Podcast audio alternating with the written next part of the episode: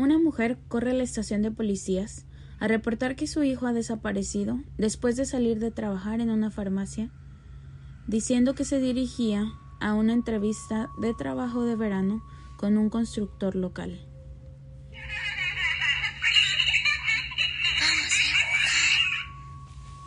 Bienvenidos a Juegos de Asesinos, el podcast. Donde lograremos No que se te qué. el estómago. o por lo menos te molestará ya sea la risa Sí, o que hablamos de temas muy pesados, pesados. que somos profesionales. Claro. ya. Pero bueno, Nuestro volumen de voz. lo intentamos, lo estamos intentando y no sé si estemos mejorando, pero we keep trying. Ya, yo espero que sí estamos mejorando un poco. Ojalá. Ojalá. Ahí nos dejan saber. Por lo menos nuestros seguidores van en aumento y eso es mucha alegría. Aunque se les olvida comentar, Ale. Sí, coméntenos. Ha sido favor. increíble los comentarios que nos han dejado, de verdad nos encanta leerlos. Cada que nos llega un comentario, las dos estamos como niñas chiquitas, todas emocionadas. Pasándonos los por mensaje de Sí, texto. nos mandamos screenshots y todas emocionadas. Que no les dé pena, coméntenos ahí. Aunque sea hola, de verdad es muy emocionante. Saber que de verdad hay alguien del otro lado de la bocina. No somos solo Kiki y yo aquí hablando como locas para que nadie nos escuche. Sí, es cierto. bueno, hoy les traemos una historia espeluznante. Seguro muchos ya la conocen, Sí. pero no like real y tan profundamente. O tan a fondo, sí. Además de que se presta porque hoy, aquí donde estamos, en este momento, sigue siendo Viernes 13. Si eres supersticioso, supersticioso, sabes lo que esto significa. Sí. Así que vamos. Bueno, esta historia se adentra en las pesadillas de todos aquellos niños que quedamos traumados al ver la película de eso, O it en inglés. o It en inglés. En 1942, en Chicago, Illinois, nace un niño, hijo único varón de la familia Gacy. Su nombre es John Wayne Gacy. Si para este momento no sabes de quién estamos hablando, prepárate, acomódate en tu silla, que aquí vamos a comenzar con esta historia de terror. Gacy creció en un hogar lleno de alcoholismo y abuso físico por parte de su padre. Sus recuerdos sobre este hombre que fue su padre siempre fueron de él golpeándolo. A sus escasos cuatro años, Gacy recuerda a su padre dándole una golpiza tremenda con un cinturón de cuero. Este, solamente porque desalineó las piezas de un motor que el hombre estaba ensamblando. Imagínate cómo fue la golpiza, Kiki. Fue a los cuatro años y él la recuerda. Imagínate cómo lo impactó para que no se le haya borrado de la cabeza. En otra ocasión, su padre lo golpeó con un palo de escoba en la cabeza, dejándolo inconsciente. Qué horror. O sea, yo sé, por lo menos en México, antes esto era muy común, que te pegaban con lo que se hallaran. Sí. A mí Pero- me tocó. Imagínate al grado de dejar inconsciente a tu hijo. Eso ya es mucho, ¿no? ¿Qué? Claro. O sea, ya- ¿Qué es eso? Entiendo las nalgadas y esas cosas, pero El gancho, el cable. sí, la La manguera, el palito de madera que deja tu mamá de una silla. Ay, sí, no, qué horror. Pero ya, no, oye, dejar inconsciente a tu hijo No, ya es ya otro es mucho. nivel. Pues su padre siempre lo llamó marica, estúpido, niño de mamá, y siempre le dijo que nunca sería lo suficientemente bueno para absolutamente nada. Qué lindo, ¿no? Sí, muy amable. Perfecto prototipo de padre. Pero bueno. Y él siempre solía compararlo de forma negativa con sus hermanas. A pesar de todos estos malos recuerdos, John siempre aseguró que él no odiaba a su padre y que siempre intentó hacer que él se sintiera orgulloso de él. pero pues jamás ganó su aceptación al 100%, a pesar de que pues él lo intentaba. Y por parte de su madre y sus hermanas siempre fue muy amado y protegido. Así es. A los seis años, Gacy se robó un camioncito de juguete de una tienda, pues de ahí del vecindario donde vivían. Su madre se da cuenta y pues yo creo que es lo que toda mamá haría, ¿no? Sí. En vez de solapar, la Sí. mujer llevó a su hijo de regreso a la tienda, lo hizo devolver el juguete y disculparse con los dueños, porque pues obviamente también son tus vecinos. Sí, claro. O sea, todos es esta comunidad pequeña, todos se conocen y bueno, Y pues no vas a dejar que el niño se salga con la suya de robarse algo Exacto. sin tener algún tipo de consecuencia por ello, vaya. bueno, pero esta consecuencia no fue bastante para la mamá. O no sé como mamá qué estaba pensando, pero pues ella va y le informa al papá de John Ay. lo que había pasado. El hombre lo castigó pegándole una golpiza extrema con su tan querido cinturón. Imagínate el grado de la golpiza que después de este incidente la mamá comenzó a proteger pues al niño de los insultos y de los golpes de su padre. O sea, Tuvo que haber estado muy fuerte. exactamente, para que una mujer se ponga Pues ya como a tratar una de mujer ser en estos mama tiempos y, su- y sumisa. Ponérsele como a enfrentar al, al hombre para defender a su hijo es mucho, mucho Sí. que decir. Bastante. Pues a los siete años de edad, Gacy y un compañero de la escuela fueron descubiertos tocando inapropiadamente a una niña pequeña. A Y los siete años. Está ¿eh? chiquito. Todavía ni son las hormonas. Yo no, No. sé a qué puedas atribuir esto. Freud. Lean a Freud. O sea, Pues el padre, al enterarse de lo que estos niños estaban haciendo, lo azotó, lo golpeó tan fuerte con un afilador de navajas de cuero. quien no comprenda lo que es azotó, vean la, la película La Pasión de Cristo y cuando va cargando con la cruz, lo Y que le hacen los guardias, así. Sí. Eso es azotar. Y eso le hizo ese hombre a su hijo. con este afilador de navajas que es como cuando vas a la barbería y tienen una pues cosa como de cuero Ajá. y agarran el cuchillo y pues lo- no el La cuchillo la navaja. y lo empiezan a afilar en ella pues alrededor ya un par de años más tarde a los nueve Más o menos. sí más o menos no es por seguro un amigo de la familia abusa sexualmente de Casey yo no sé la confianza que tienes que tener con la gente pero él lo llevaba a pasear en su camioneta y Que no fue solo una vez, o sea, lo llevaba a pasear seguido. o sea, bueno, yo no sé. Si una persona adulta tiene interés por llevarse a mi hijo en una camioneta sin yo saber, Sí, ¿a No sé, o sea, ya es raro? ¿no? Sí. o maybe nosotros ya estamos demasiado Sí. tocadas del cerebro. Pero él nunca dijo, Gacy nunca dijo nada porque le daba mucho miedo que su papá pensara que era su culpa lo que le estaba pasando. Qué miedo. O sea, ver lo que te está pasando y estar, no sé, tan traumado de no poder decir, oye, me está haciendo esto. Porque tú Ujú. crees que te van a culpar a ti. Ser Ay, víctima no. y no... Sí, qué feo. Y sé que esto le pasa a muchas personas que son abusadas am, sexualmente o físicamente. Ellos sienten que es su culpa. Claro que no es tu culpa. Si tienes algún tipo de problema, habla. Sí, Siempre hay asociaciones, personas que van a querer ayudarte. sí. Pero bueno, espero que todos los que nos escuchan estén bien. Y continuamos. Casey nació con un problema en el corazón. Esto le causó que estuviera alejado de los pues deportes escolares y limitó mucho su cantidad de amigos en la escuela.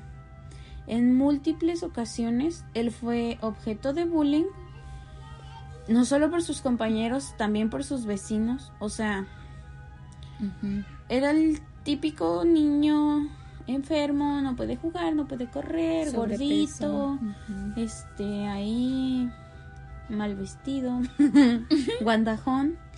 Obviamente era pues como el perfecto objetivo para bullying. Y súmale a esto que este chiquillo ocurrente se ponía de voluntario para escribir reportes a los compañerillos de la escuela que andaban rompiendo las reglas en los pasillos. No sé si del lugar donde nos escuchas llegaste a ver la caricatura El Recreo. Recess. Ya. Había un chiquillo ahí que se llamaba Randall, que estaba escribiendo notas y les daba como reportes, se puede decir, Sí. a sus compañeros. Bebiendo agua en horas de... Ajá, iba de chismoso con la maestra. Pues ese Randall era nuestro querido John. Aparte de eso, era el mandadero de los maestros. O sea, Aquí le- te hacen un montón de bullying cuando tú le ayudas a un maestro.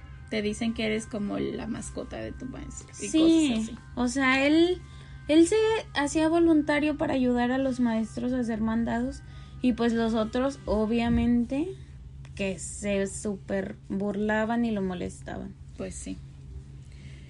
Pues Gacy faltaba muchísimo a la escuela debido a que estaba ocasionalmente hospitalizado, debido a que sufría ataques de epilepsia, desmayos constantes entre los 14 y los 18 años de edad aproximadamente.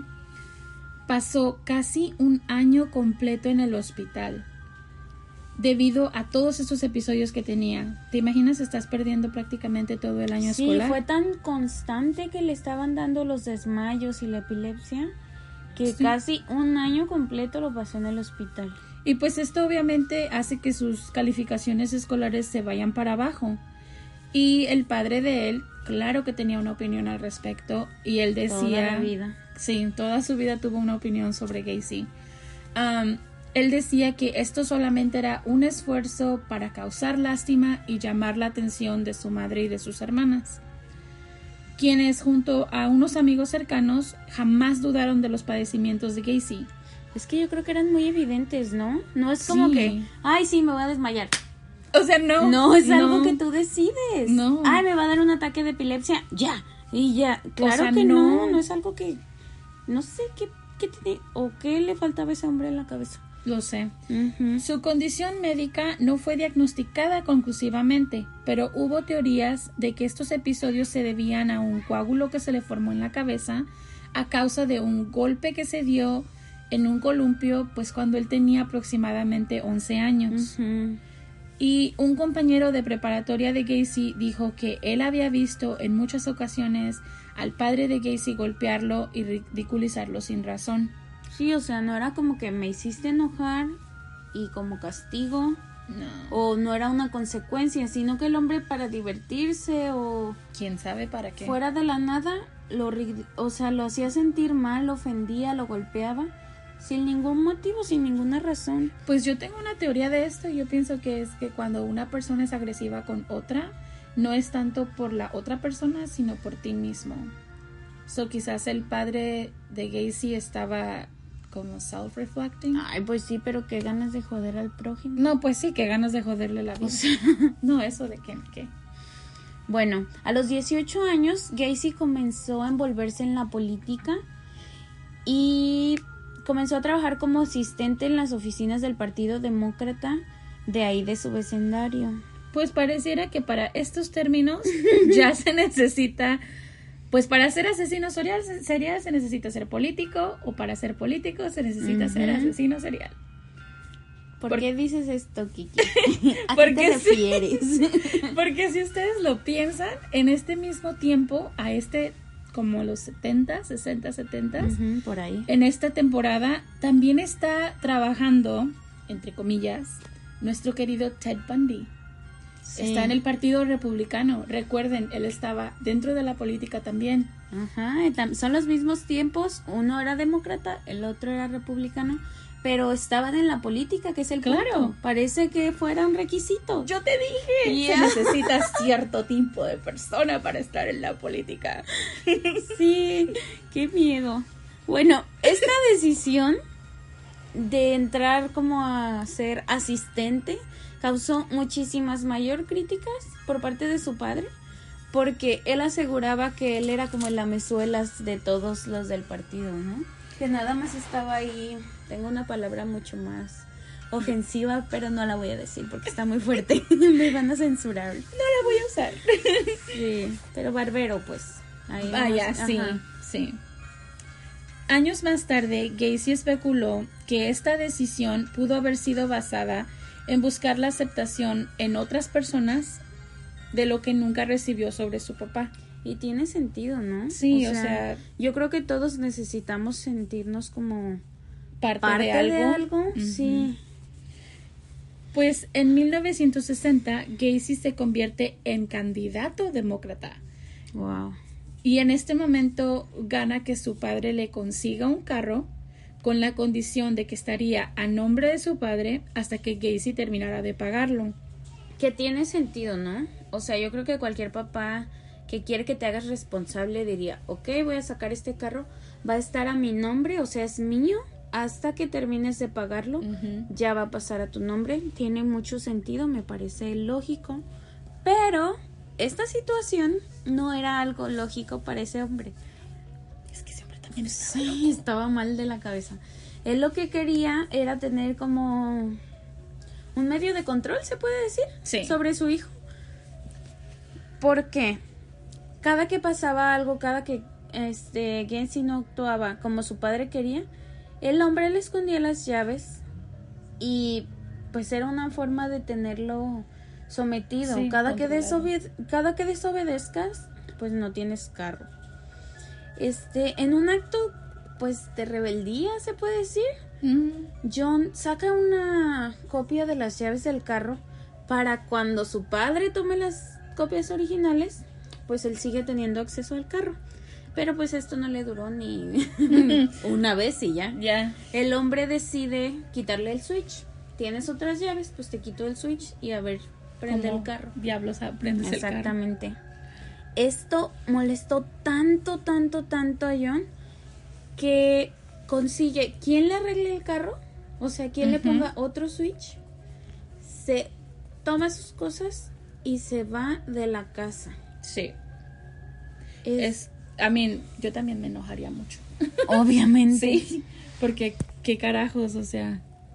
Él, cuando esto pasa, se va manejando hasta Las Vegas. Ahí encuentra un trabajo en un servicio pues de ambulancias, antes de ser transferido como asistente en una funeraria. Ahora, aquí yo no encontré ningún tipo de información que dijera que él tendría algún certificado para trabajar en esto, pero aún así consiguió este trabajo. No sé si en realidad se necesite un certificado.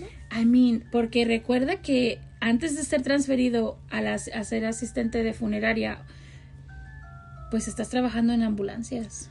O sea, pero ve, ¿Haciendo qué? ¿Manejando? Pues manejando, tal vez no tienes que ser a fuerzas paramédico. Tal vez limpiando ambulancias, porque no especifican de qué trabajaba. ¿De qué trabajaba, es cierto? Contestando el teléfono, whatever, lo que sea, estaba, pero ahí estaba. Y ahora, en la casa funeraria, no estás haciendo autopsias ni nada médico. Simplemente estás preparando un cuerpo para que sea velado y Es enterrado. cierto. No estás haciendo nada, Nada más. Ajá. Pues ahí donde, en la funeraria donde él dormía, es- era prácticamente el cuarto de embalsamiento. ¿Se imaginan dormir ahí donde embalsaman? Ay, no. ¿Qué es eso? Aparte del olor. Ay, Sí, no, no, yo tampoco no me puedo ni imaginar. En este trabajo, él se encargaba de observar a los preparadores de cadáveres, que seguramente tiene que tener un nombre, pero nosotros no no sabemos sabemos. cuál es el nombre de esta profesión. Así que ahí nos dejan en los comentarios. Déjenlos en los comentarios cómo se llama esa persona que prepara los cuerpos. Sí, en un comentario, buen 10. No el forense, sino No. la funeraria el que prepara los cuerpos, ya que los maquillan, los cambian y los peinan y, Y todo los eso. ponen en este en el ataúd. ajá. Pues Gacy, tápense los oídos si no quieren escuchar algo grotesco. No es grotesco, es más Es como de raro. miedo. Ay, no, a mí se me hace gross. Wow.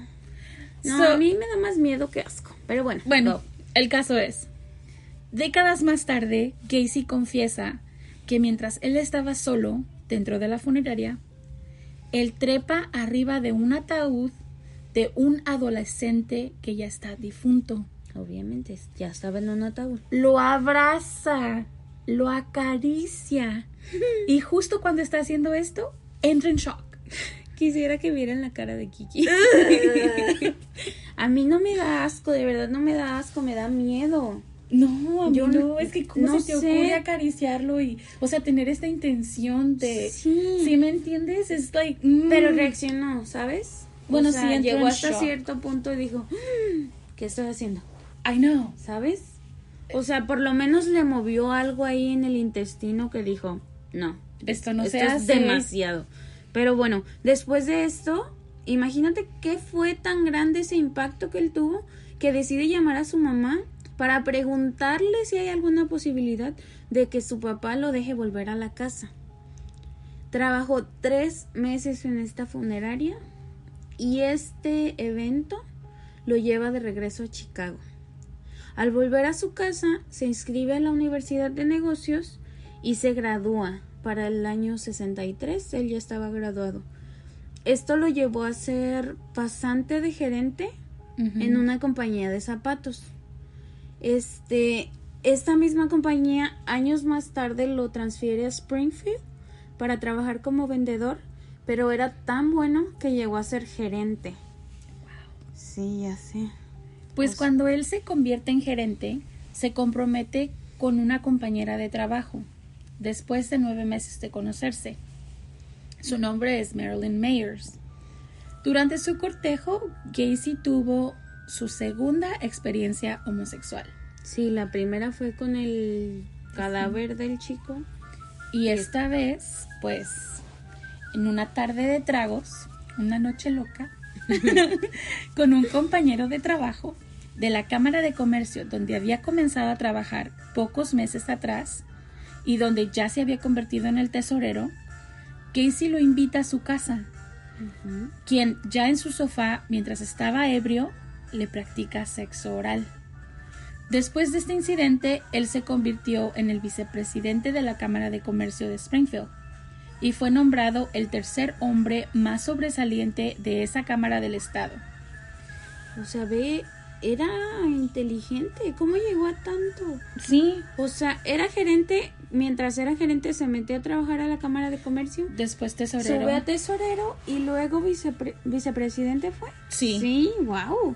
O sea, Y iba cabe- bien encaminado, ¿no? Sí, y cabe mencionar que este episodio homosexual del, del que les hablamos, él termina el episodio, lo cierra y cambia la página. Sí, o sea, él dice, yo estaba borracho, yo no estaba consciente, ya pasó y Bye. no vuelve a hablar de ello. Bueno, se casa con Marilyn y en, septiembre del 64. Lo que pasa después es que el el padre de su mujer compra tres, tres restaurantes de cadena de Kentucky Fried Chicken. Yo creo muchos, la mayoría los conocen. Es estos restaurantes donde venden pollo frito y un delicioso puré de papa. Esto fue en Iowa. Este, Gacy y su esposa se mudan a Iowa porque él iba a manejar los tres restaurantes. La única condición que les pone el suegro es que la pareja viva en la casa de los padres de Marilyn en, que tienen en ese estado. Esta casa estaba vacía para ellos.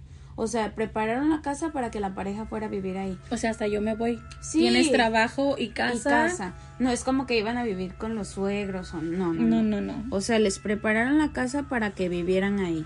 Además, en este trabajo, él ganaba 15 mil al año, que es lo equivalente a 118 mil 783 dólares de hoy en día. Sí, 2019.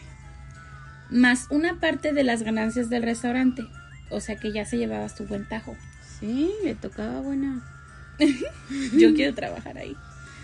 En Waterloo, Ohio. ¿Es it Ohio? No. Idaho, Iowa. Iowa. En Waterloo, Iowa, se unió también a la Cámara de Comercio. Ahí ofrecía extendidas horas de trabajo, aparte de las 14 horas que ya trabajaba manejando los restaurantes. Y bueno, sus compañeros de la cámara lo conocían por ser un hombre presumido y ambicioso. Pero era tan generoso, hacía colectas de fondos y no solo las hacía, las organizaba, sino que hacía donaciones bastante, pues, consideradas. ¿Considerables? sí, bastante considerables. Era muy generoso con sus donaciones. Este. Era filántropo el hombre. en el año 67, ¿qué crees? Ay, ay, ay. No, es una cosa buena. Ah, Fue nombrado como presidente sobresaliente de la Cámara de Comercio de esta localidad, que era Waterloo. Este, sus compañeros de la cámara decían que el hombre seguido les llevaba pollo frito y no es patrocinio a los restaurantes. Dígales que nos manden la invitación y sí, Sí, nos que nos patrocinen. no hay problema, yo los menciono cuantas veces quieran. Por lo cual, pues se gana el apodo de coronel, que es como le dicen a este viejito. Sí, el que, Que están sale en todos todas los las botellas. Mm, O sea, el que lo creo. Sí. Sí, era Colonel Sanders. Sí, algo así. Ya. Yo ni me sé la historia, así que maybe Pero bueno, busco. le decían coronel ahora este porque diario Les en las pollo. reuniones les llevaba apoyo para todos. Pues Gacy y su esposa tienen, tuvieron dos hijos, un varón y una mujer. Años más tarde, él describió todo este tiempo que estaba pasando como su vida perfecta. Sí. Ya se había ganado esa deseada, esa aprobación que él deseaba tanto Sí. de su padre. Yo creo que hizo este comentario de que su vida era perfecta, no tanto por sus logros este laborales, por sus hijos, por su esposa, sino porque por fin consiguió esa aprobación. Yo creo, no sé. Sí, porque Eso sale de mi cabeza. Y es porque en el año 66 los padres de Gacy hicieron una visita a Iowa y durante esta visita el padre de Gacy por fin se disculpó en privado, obviamente, y le dijo que lo perdonara por todo el abuso emocional y físico que él había infligido durante toda su infancia. Y orgulloso le informó pues que no estaba que estaba equivocado sobre él. Sí, o sea, ¿se acuerdan que le decía que no iba a ser bueno para nada? Pues, Pues por lo menos se retractó, ¿no? sí, pero ya es tarde. Yo sé que es tarde, pero por lo menos la intención es lo que cuenta. No sé, That's pues. not true, Alex. Ya, I know. Kiki, Si la intención contara. Estoy tratando de ser una buena persona. Pero bueno, mientras su vida parecía perfecta, lo que los vecinos no podían ver, como dicen, detrás de la puerta, Mm. ahí sí que no sabemos qué, qué pasa. Y esto fue una realidad. Pues bueno, resulta que esta familia perfecta Mm. pertenecía a una red de swingers. ¿Quieres explicar, Kiki? Yo no creo que tiene una traducción, pero es, No, yo creo que también es swingers. es swingers everywhere, Yeah. ¿no? Es, intercam es cuando intercambias tu pareja, o sea, vas en un lugar. O sea, sí, no es que ay te cambio a mi esposa por la tuya. No, bye, no, no, Te o- la o sea, regalo. no. Es ¿Se para... puede hacer eso? Sí, no. Es nada más para un acto sexual. Sí. Se juntan varias parejas en cierto lugar, hacen cambio de parejas, hacen lo que van a hacer y ya cada quien se regresa a su casa como si nada pasó. O sea, eran bastante creativos. Sí. Participaba en, pues, prostitución, pornografía, uso de drogas y, ah, pues, ocasionalmente, fuera de la red a la que pertenecía con su esposa, él la engañaba. No sé si se considera engaño después de toda Yo esa no mente tan creo. abierta, pero engañaba a la mujer con trabajadoras sexuales. Este, dicen que él abrió un pues club o algo así. No era nada oficial, No, es como que. sino que dejaba a los chicos, a sus empleados de Kentucky, beber alcohol y jugar billar en su sótano, a pesar de que todos eran adolescentes. Ninguno tenía edad para estar tomando, mucho menos para estar en el sótano de la casa De tu de... jefe. Ajá. ¿Dónde estaban los papás de estos aparte? I don't know, son los setentas. Ay, La pues gente era confiada. pero ¿Qué, qué Sí, cosa sé. tiene en la cabeza? No sé. Pero bueno, Ale, no todos están tan tocados como nosotros. sí, ya bueno, es cierto, pobres de mis hijos. Van a vivir enjaulados. No puede salir. Ay, sí, qué miedo. Pero bueno, en sus restaurantes, bueno, no eran del, del suegro, trabajaban pues hombres y mujeres, todos de edad adolescente, pero resulta que este vivillo solo socializaba con los varones. Muchos de los chicos recibían alcohol Mm, en casa de Gacy antes de que él intentara pues sobrepasarse discretamente. O sea, intentaba manosearlos y así, pero como jugándole al vivo, ¿sí sabes? sí, gross. Si él era rechazado, decía que era una broma y que estaba evaluando pues como la moral de los chicos. Oh, sí. Pero si veía que no lo rechazaban, él le seguía. O sea, No largo y tendido. Ay, no. Sí. Pues en el 67, Gacy comete su primer abuso sexual a un menor que se conozca. O sea, nadie sabe si Si antes, hizo antes. hubo o este es el primero que se conoció en el año 67. y que tuvo repercusiones. Era un chico de 15 años llamado Donald Borges, hijo de un compañero de trabajo de la cámara. O sea, no nada más te fuiste a, a hacer algo que es totalmente grotesco para mí.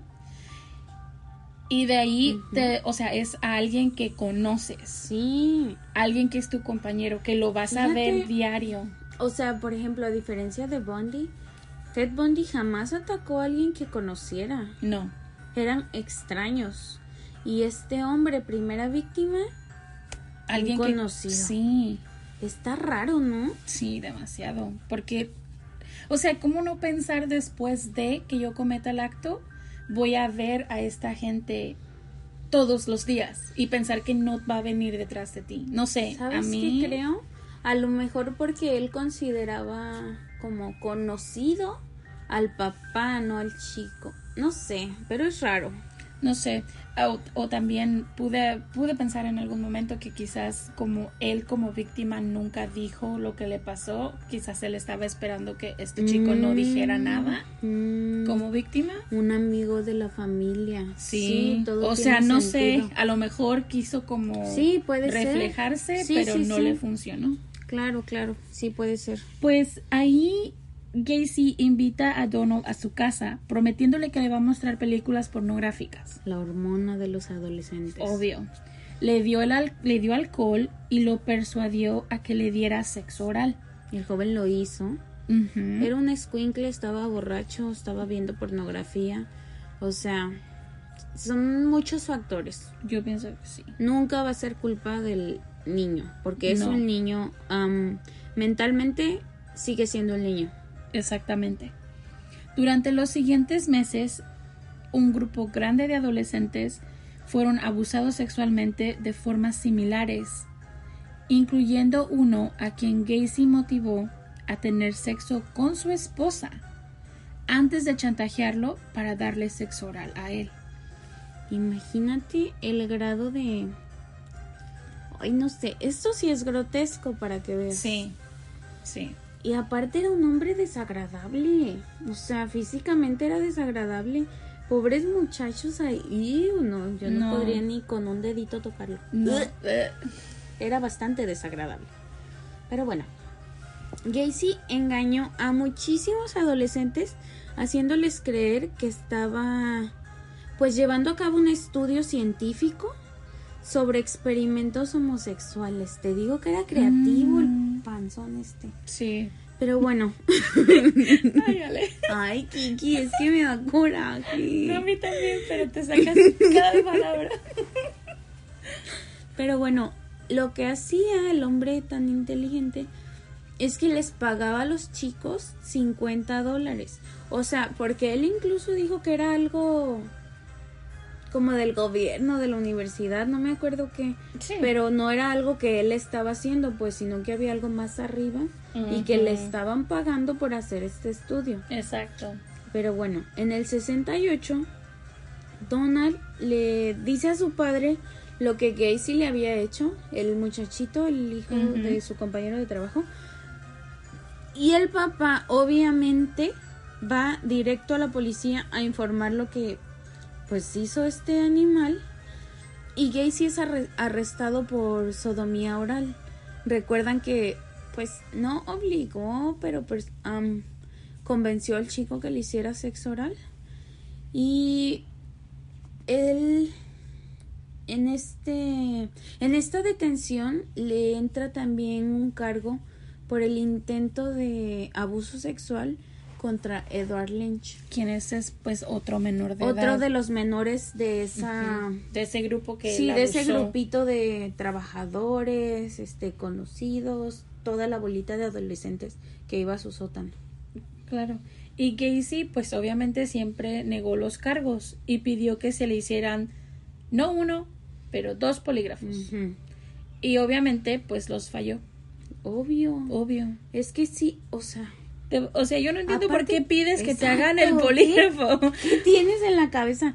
Regla número uno, nunca tomen el polígrafo. Es porque una tontería, no sirve para nada. no, ni siquiera se, se admite en la corte. O sea, sol- solamente es como un arma para que la policía te detenga. O para que la policía te mantenga como sospechoso. Sí. Pero en realidad no funciona para nada. ¿Sabes qué, Kiki? Antes de que avances más, este, me sorprende que no le hayan surgido más chavitos. O sea, yo sé que le tenían miedo, respeto, no querían perder su trabajo o lo que fuera. Pero me sorprende que en este momento que ya salieron dos, que ya hablaron dos, no se hubieran Juntado los demás. Sí, animado más, ¿sabes? Porque sí había más.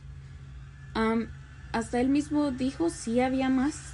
Hubo más. Y no. Pero no. es que también, bueno, yo casi casi que lo sitúo en los años. El, el, el estigma, el, el decir. Bueno, sí, hasta como por pena, Sí, ¿no? o sea, porque dices, o tengo que admitir que este hombre abusó de mí. Entonces Sí, me estoy pueden exponiendo. decir que soy homosexual. o lo Ujú. que- Sí, tienes razón. Las, las fechas Las tienen fechas mucho tienen que ver. mucho que ver porque Sí. estamos, a mí, estamos en el 2019 y todavía la Sí, gente, todavía hay gente bastante ignorante. cabeza dura. Sí. Entonces, en esos años no me quiero ni imaginar. Pues a pesar de que los resultados de John Gacy no fueron convincentes, siempre se dijo inocente y que sus cargos eran simplemente arreglos políticos dados por su oponente a la presidencia de la Cámara de Comercio de Iowa.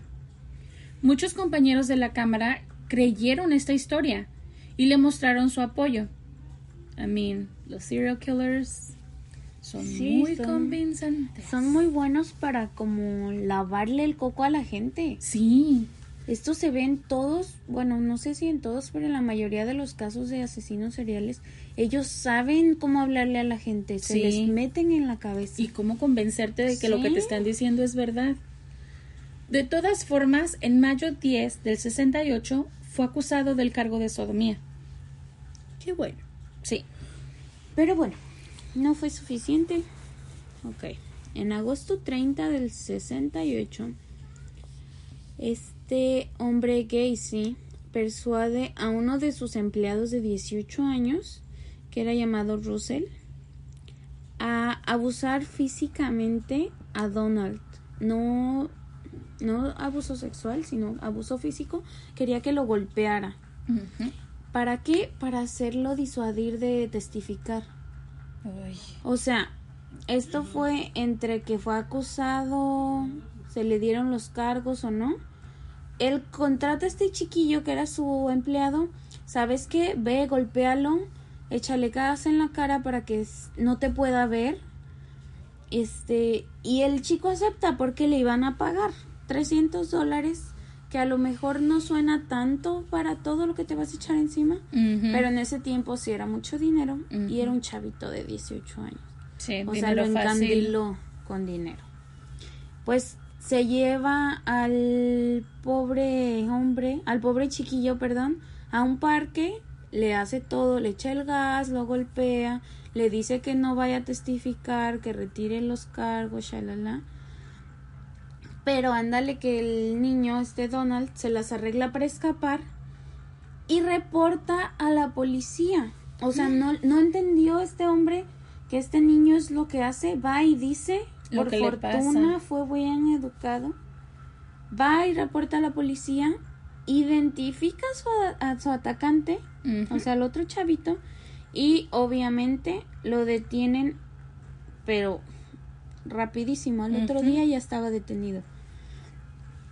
El chico trata de negar los cargos, pero bueno, dice que trata porque fue muy rápido, donde confiesa, pues sí, yo lo hice, lo golpeé, shalala, pero fue por, por, por petición de Gacy.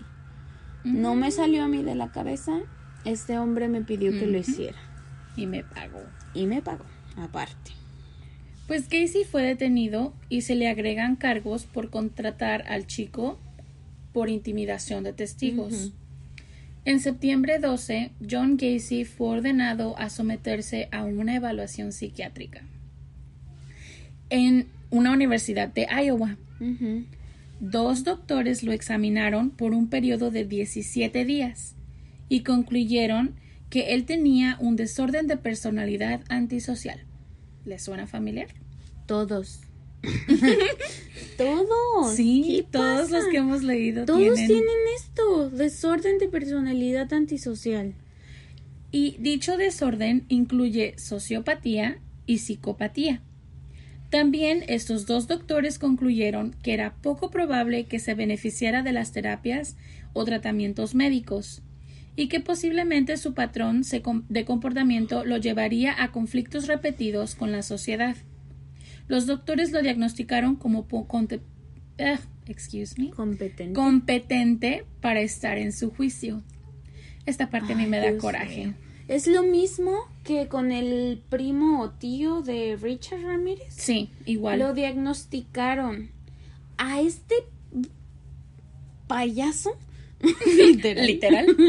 le dijeron que le iba a causar problemas, Sí, que iba a tener conflictos sociales repetidamente. y lo que me da más Y coraje a nadie mí- hizo nada. No, y que dijeran que no se iba a beneficiar de terapia o de tratamiento médico. Es que ni siquiera lo quisieron intentar. O sea, nada, nada. O sea, tiene esto, no tiene remedio y va a causar problemas. Que te vaya bien, bonito día.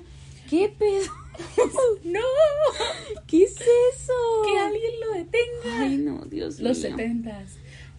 Ay, no, ¿qué es eso? Respira. O sea, yo creo hasta los dinosaurios lo hubieran encerrado en una cueva. No sé qué andaba haciendo la gente.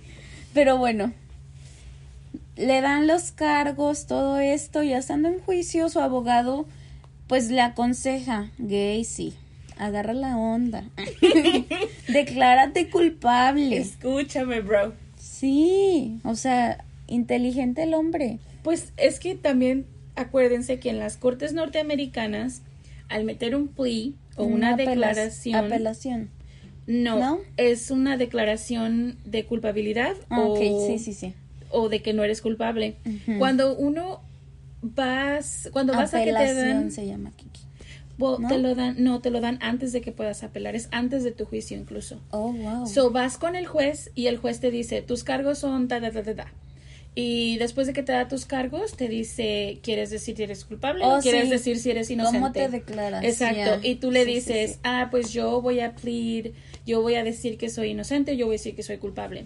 Cuando tú ofreces que ser culpable, el juez puede tomar cierto número de, de lo que se te está acusando Te hacen el paro. Ajá, y te dan el que más se debe, el que más, el que es más malo, Ujú. es te dicen, ok, declárate culpable por este caso y los demás se van a salir, pero sí, entonces te los vas van a, a borrar. pero vas a pagar pues tu adeudo por este caso. Pues, y a él le que convenía. se puede decir que les hacen el paro por tomar responsabilidad. Claro, Y para también yo creo que es parte de la ay, persecución, prose- prosecution, prosecution de la fiscalía. de la fiscalía, ajá, de la fiscalía para asegurar algo, aunque sea Sí. con esto, pero aquí se queda. Yo creo, pues no sé. Sí, Es- porque- Yo ni abogada soy. Yo nomás creo. Ha sucedido porque, eh, bueno, una vez fui a la corte y ya les había platicado de esto. Y un hombre estaba acusado de robo y estaba acusado de golpear a una mujer. Sí. Cuando el juez le dice, ¿te declaras culpable o inocente? El muchacho le pregunta a su abogado y no contesta. Y el juez le dice, ok, o te declaras dos veces culpable por golpear a una mujer o te declaras una sola vez por el robo. ¿Cuál quieres? Ujú. ¿Servir dos sentencias por golpe a mujer o una sentencia por el robo? Y él dice, no, pues una sentencia por el robo porque los golpes son más difíciles. Y ella le dijo, ok, entonces vamos a drop that y vamos a dejarlo de arriba. Y entonces Sí. sirvió y le dieron su sentencia de seis meses o algo así. Bueno, es lo que dicen. Por lo menos. este, Hizo culpable de sí, algo. por lo menos se va a quedar y va a pagar. No Algo. todo, pero algo. Este, bueno, este hombre era tan arrogante que dice, no, yo soy inocente, tú cállate, a mí me vale que hayas ido a la escuela de derecho. lo que lo llevó a una condena de culpabilidad por el acto de Sodomía. sodomía contra Donald. Y solamente por esto el otro cargo no era insuficiente la Ujú. evidencia. Este, solo por este cargo, no es pequeño, no crean que digo solo porque sea pequeño, sino porque era solo uno, no fueron los dos. Y le dieron 10 años de prisión. Al recibir la sentencia, o sea, día uno de sentencia, la esposa mete el trámite de divorcio. Porque acuérdense que eran de la alta sociedad y qué pena estar con un este acosador de menores o abusador de Ay, menores. pero eso es hipócrita porque ella también estuvo en la Ah, revuelta. pues sí, pero nadie sabía, cariño, era de la puerta para adentro. No. Entonces, eso ya era público, todo el mundo sabía y sabía de lo que se le había acusado. Y bueno, un año más tarde se concluye el divorcio y él no vuelve a ver a su esposa ni a sus hijos. Bonita la familia. Ay, no. Pues debido a su buena conducta en la prisión, salió en libertad condicional. Después de tan solo haber servido 18 meses. O sea, de 10 años solo estuvo 18 meses. Meses. Chido. Y pues decide regresar a Chicago a vivir con su madre. Porque ya cuando él estaba encarcelado, su padre muere de cirrosis. Y aquí hay algo que yo escuché porque no saben qué largo, cuánta información sí. hay de este de este caso. Yo escuché por ahí que él con pues consigue convencer a su oficial de libertad condicional para que lo deje ir a Chicago. Y por su excelente conducta, el oficial le permite que se vaya a Chicago. O sea, le autoriza, ok, ve con Dios. Y, ¿Qué pedo? o sea, sí se estaba portando muy bien. Tenía una muy buena vida, entre comillas, antes de estar en la cárcel. Puedes decir que fue un inci- incidente único y aislado porque el segundo cargo no, ah, no siguió. No sé, o sea, sí te hace decir, tal vez le sirvió la cárcel, tal. No sé, yo sé, nosotras ya no tenemos fe en la humanidad. no, ya no. se Pero acabó. si tú piensas como un policía lleno de ideales, crees que el mundo puede mejorar, ¿Ese que el sistema funciona. Ay, Kiki. Pero bueno, Los primeros dos meses, I don't know. tal vez era su primer caso de libertad condicional. No sabemos. Pero bueno, John Wayne vivió un tiempo con su madre hasta que pudo como sostenerse él mismo, compra su propia casa y contrae matrimonio por segunda vez, pero ahora con una mujer, Carol Huff, o como se llame, quien tenía dos hijas. Mm, Sí. No. Vuelve a las andadas. ¡Qué miedo, Kiki! Hasta ahorita me entró a la cabeza. Si yo tengo dos hijas, Y este es un violador de Sí, de- menores. Pero mala de la cabeza, voy y me caso con él. Pero a lo mejor ella no sabía. Ay. Porque esto pasó tiempo atrás. Recuerda que. Sí, era otro estado. Sí. Bueno, la perdono. la perdono. Tan solo a una semana después de su boda. Antes, ¿no? ¿Fue antes? ¿O Sí, antes de su Tan boda. solo una semana antes de su boda, John fue arrestado por golpear a un joven quien informó a la policía que Gacy se hizo pasar por un oficial. Lo metió a un auto y lo obligó a hacerle sexo oral. O sea, Era su despedida de soltero. ¿qué dijiste? ¿Te acuerdas que acabas de decir? Cinco segundos de acá. que se portaba también. Pero pues los cargos fueron retirados ya que Gacy amenazó al chico y lo chantajeó con dinero. Qué bonita. Los Qué 70 bonita cosa. para ti. Bueno, ya estando casado, comenzó a construir su propio negocio en el cual hacía remodelación, mantenimiento de jardines, construcción, o sea, todas estas cosas. Y para la, para más o menos los ochentas, o sea, muchos años después, aquí es un brinco, solo para que sepan, su negocio iba tan bien que generaba como unos 200 mil dólares anuales, que en Eso ese es tiempo era muchísimo dinero, es como por decir Millions. un millón más o menos ahorita anuales. Yeah. Era un negocio estable, pues. Sí. Y pues en un viaje de negocios, Gacy llevó a un empleado adolescente. Seguimos contratando adolescentes. Con él a Florida. Lo viola en la habitación que compartían y como consecuencia las noches siguientes el chico durmió en la playa, pues él no estaba dispuesto a dormir con él. Obviamente. O no, sea, o sea, no. Ay, Dios mío. Yo no sé ni cómo. Bueno, a lo mejor no tenía ni dinero ni medios para regresarse. No, es un adolescente, o sea, no sabe ni qué está Sí, sí, pasando.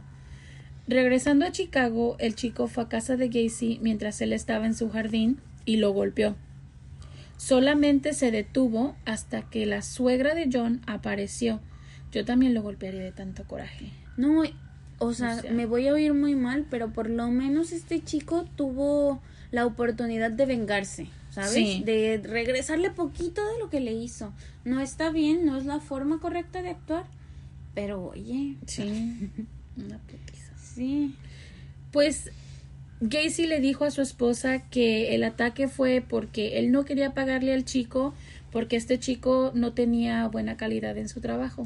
¿Te fijas cómo siempre tiene una excusa? Oh, sí. Para cada cosa, él tiene un buen motivo de por qué pasó. Pero bueno, en su comunidad, esta nueva comunidad a la que había llegado, nueva casa, nueva esposa, nuevas hijas, Gacy era considerado por sus vecinos un hombre grandioso, que siempre estaba ayudando, era parte del Partido Demócrata otra vez. Cada año ofrecía una fiesta grandísima de verano. Era súper popular como en la alta sociedad, de nuevo, esta fiesta que ofrecía este hombre. Hay por ahí medios que dicen que llegó a tener hasta 300 invitados en estas fiestas. Eso es grande. Sí, era bastante... Y decían la que... pura comunidad. des- No, no era la pura comunidad, iba... O sea, De los del partido, o sea, eran fiestas grandes y dicen que eran muy buenas fiestas. ¿Quién sabe? Bueno, también se dedicaba a hacer servicio social, obras benéficas en la comunidad. Este era tan considerado tan buen ciudadano que lo invitan a participar en un desfile que se llevaba a cabo cada año. Y en este desfile, este gusano tiene la pues privilegio se puede llamar de conocer a la primera dama. En ese tiempo era Rosalind Carter.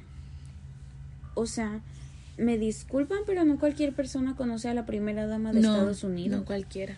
No cualquier persona le da la mano se toma una foto con ella y la mujer le dedica una foto Solo Ted Bundy. Exacto. A la misma primera dama. ¿Qué andaba haciendo esa mujer? ¿Quién sabe? Pero conoció, tengo Dos. entendido que conoció tres. Tres. Sí, no recuerdo quién es el tercer asesino serial, pero ya estuvo Ted Bundy, este John, John. y hay un tercero, no recuerdo quién, voy a ver si... Tenemos que buscar quién está operando al mismo tiempo porque recuerden, Bundy y este hombre están operando al mismo tiempo lugares separados. Sí, pero Sí, sí, estoy muy segura que hubo un tercero que conoció a esta primera dama. Qué suerte de la mujer. Ya sé. Pues a pesar de lo que estaba ah, haciendo en este club de alta sociedad, él se une a la asociación de Jolly Joker, que es un club de payasos, en donde con regularidad se presentaban para hacer recaudaciones de fondos y voluntariarse a los hospitales de niños enfermos. Sí, para hacerlos pasar un buen rato. Ay, pero este hombre no puede estar cerca de los niños. Pues fíjate que no eran niños. O sea, él tenía más como la cosa con los adolescentes. Ay, es que yo ya no le tengo confianza con nadie. Ah, bueno, obviamente, obviamente. Pero por lo que yo veo eran más como chavitos secundaria prepa, no eran Sí. niñitos como Pequeños. pequeños, ajá. Hasta este momento. Sí, que sepamos. En hasta el- ahorita. En este club de payasos, él crea su propio personaje. Se llama Pogo el payaso. O Y había otro. Eran dos payasos, ¿no? so crea un segundo personaje que se llama Patches. Ujú. Él diseña su propio vestuario, su propio maquillaje y pues sus otros amigos payasos, Colegas. colegas, notaban que este maquillaje pues no era muy normal y que la forma de su boca no pues era como medio diabólica. Incluso decían, no se parece al maquillaje pues de la boca de un payaso normal. Tradicional. Ajá. Pero pues a su vez no le asustaba a los niños, así que como que lo dejaron Sí, decían. Hacer lo que estaba a los haciendo. niños les gusta, whatever. Aparte de estas tantas obras benéficas que hacía, él iba vestido como cualquiera de los dos payasos que tenía a su bar preferido. O sea, se llamaba The Good Lunch o algo así. Good luck lunch.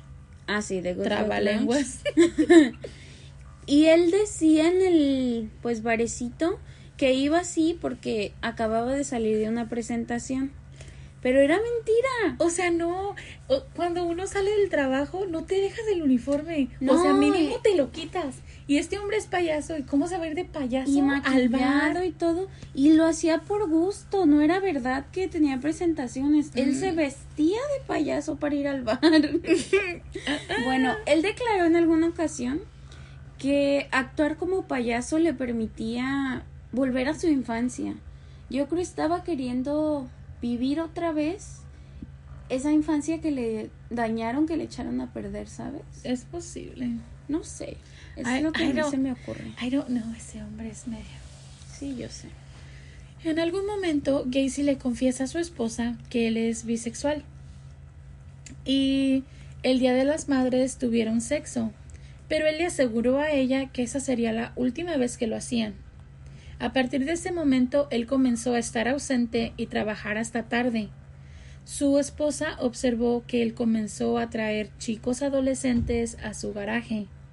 Incluso encontró pornografía gay en su casa. Ambos decidieron divorciarse de buena manera en marzo del 76. Qué miedo. O sea, si yo veo que está trayendo niños a la casa, Sí, o sea, primero los psicólogos lo ignoran. no es su culpa, no es su culpa, pero es que, oye, no, o sea, no. No es su culpa, pero es un foco de ambulancia, ni siquiera es un foquito rojo que te hace sospechar. No, no, o sea, es te una están lámpara. echando toda la alarma sísmica encima y no la ves. Pero bueno, después de su divorcio fue que este ¿Payaso? particular personaje comienza con su serie de asesinatos que presuntamente fueron los que inspiraron a Stephen King a escribir la horrorífica historia de eso, el payaso. Quiero que sepan que esta película es la culpable de que me aterren los payasos. Ay, a mí también. No un payaso normal de la calle, de fiesta, pero todas esas máscaras de payaso horribles No, yo no me puedo. dan, pero terror de verdad. Es algo horrible. Sí. Si me sale uno de esos locos disfrazados de payaso que traen sierra o algo así, ni siquiera me muero de que me asesinen, me da un infarto y ya ahí quedo tendida. Pero bueno, si quieres saber qué pasó, Escúchanos la siguiente semana y asegúrate de no comer nada antes de escucharnos, porque te lo juro que te van a dar ganas de vomitar. Bye. Nos vemos.